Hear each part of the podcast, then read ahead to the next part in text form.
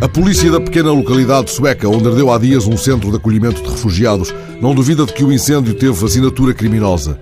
Só esta semana houve quatro incidentes do género visando albergues de acolhimento aos que fogem das guerras na Síria ou no Afeganistão. Vale a pena retermos as palavras do primeiro-ministro sueco confrontado com as imagens da barbárie. Estou aterrado. Esta não é a Suécia que conhecemos, não é a Suécia de que tenho orgulho. E vão-se somando, sob a crescente pressão das vagas de refugiados, os gestos que fecham portas, entretanto entreabertas.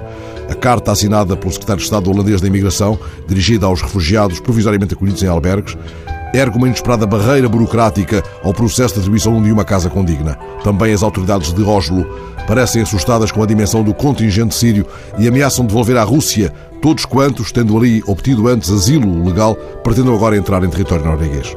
Abrimos as páginas centrais do jornal I e vemos as imagens de Dresden, onde 20 mil xenófobos exigiram o fim daquilo a que chamam o conto de fadas romântico da Alemanha quanto à crise de refugiados. O texto de Diogo Vaz Pinto faz um voo picado sobre o crescendo de vozes que o movimento anti-imigração vem reunindo semanalmente em diferentes cidades da Alemanha. Estas vozes, mobilizadas a partir do Facebook, exigem deportações massivas, imediatas, e atacam o que designam por islamização do Ocidente. O ministro da Justiça alemão denunciou já estes que marcham atrás de forcas e bigodes a Hitler, estes que, nas palavras do ministro, já não têm desculpa. Retenho o título do artigo do I. Xenófobos sopram as velas em Dresden e Merkel sente arrepio. O esfaqueamento da candidata mais bem colocada na corrida à Câmara de Colónia por um deslocado que tentou explicar o seu gesto como sendo uma resposta aos estrangeiros abre perspectivas muito atemorizadoras quanto ao que possa vir.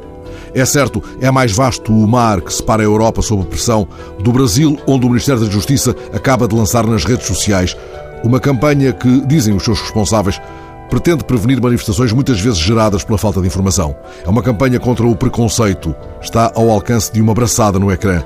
A campanha usa um slogan: Xenofobia não combina. O cartaz principal mostra-nos uma diversidade de rostos e uma ideia forte: a imigração está no nosso sangue. O governo brasileiro afirma nesta campanha orgulhosamente a sua identidade imigratória. Esta é a nossa natureza, sublinha o presidente do Comitê Nacional para os Refugiados.